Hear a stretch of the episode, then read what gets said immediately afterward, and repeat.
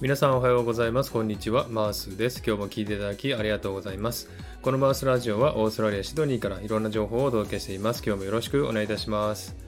えさて、サクッとオーストラリア。このコーナーはオーストラリアの豆知識をエンジョイしてもらうコーナーです。113回目の今回はオーストラリアの豆知識パート81をお送りしたいと思います。え前回はですね、インディアンパシフィコというね、大陸横断鉄道をご紹介しましたが、今回はザ・ガンというですね、え大陸を縦断する鉄道をご紹介したいなと思っております。えこのザ・ガンはですね、アウトバックを走る赤い列車であり、え週2回出発し、南オーストラリア州のアデレードからアリススプリングを通過し、ダーウィンまで続く2979キロの旅になります。えこのザ・ガンはですね、ザ・アフガンエクスプレスを省略したもので、19世紀後半に1万トンのラクダをオーストラリアに持ち込み、電信中継所を設置するため、内陸部の探検を手助けしたアフガニスタン人を称えて付けた名前だそうです。そのためですね、この鉄道のロゴマークもラクダに乗っているアフガニスタン人の絵を使用しております。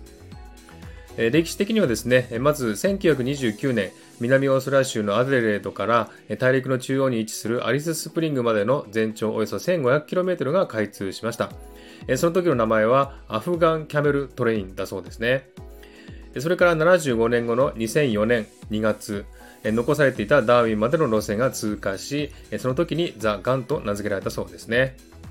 そして車両はなんと40両、1096メートルもあり、インディアンパシフィック号よりも長く、世界最長の列車となったそうですね。旅客列車で40両は世界一であるらしいです。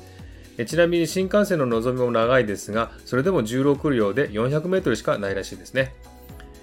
かかる時間は2泊3日と3泊4日があります。これはですね、4月から10月の間には、南オーストラリア州のクーパーペディにて、オパール鉱山の町の日帰りの旅行がありますので、1日長くなるそうです。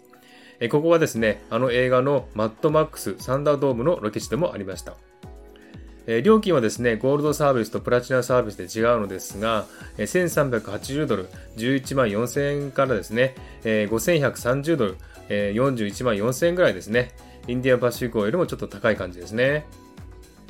えー、オーストラリアのアウトバックを走る列車も人気で、えー、世界中から申し込みが殺到しているようです。でも現在はね、お休みしているようですが、えー、状況が改善されたら、ぜひ、え、広大なオーストラリアの列車の旅を楽しんでみたらどうでしょうかね。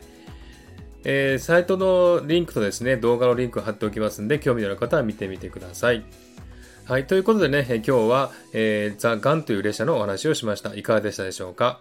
では今日はこの辺で終わりにしたいと思います。今日も聴いていただきありがとうございました。ハートボタンポチッとしてもらえたら嬉しいです。ではまた次回お会いしましょう。Cheers!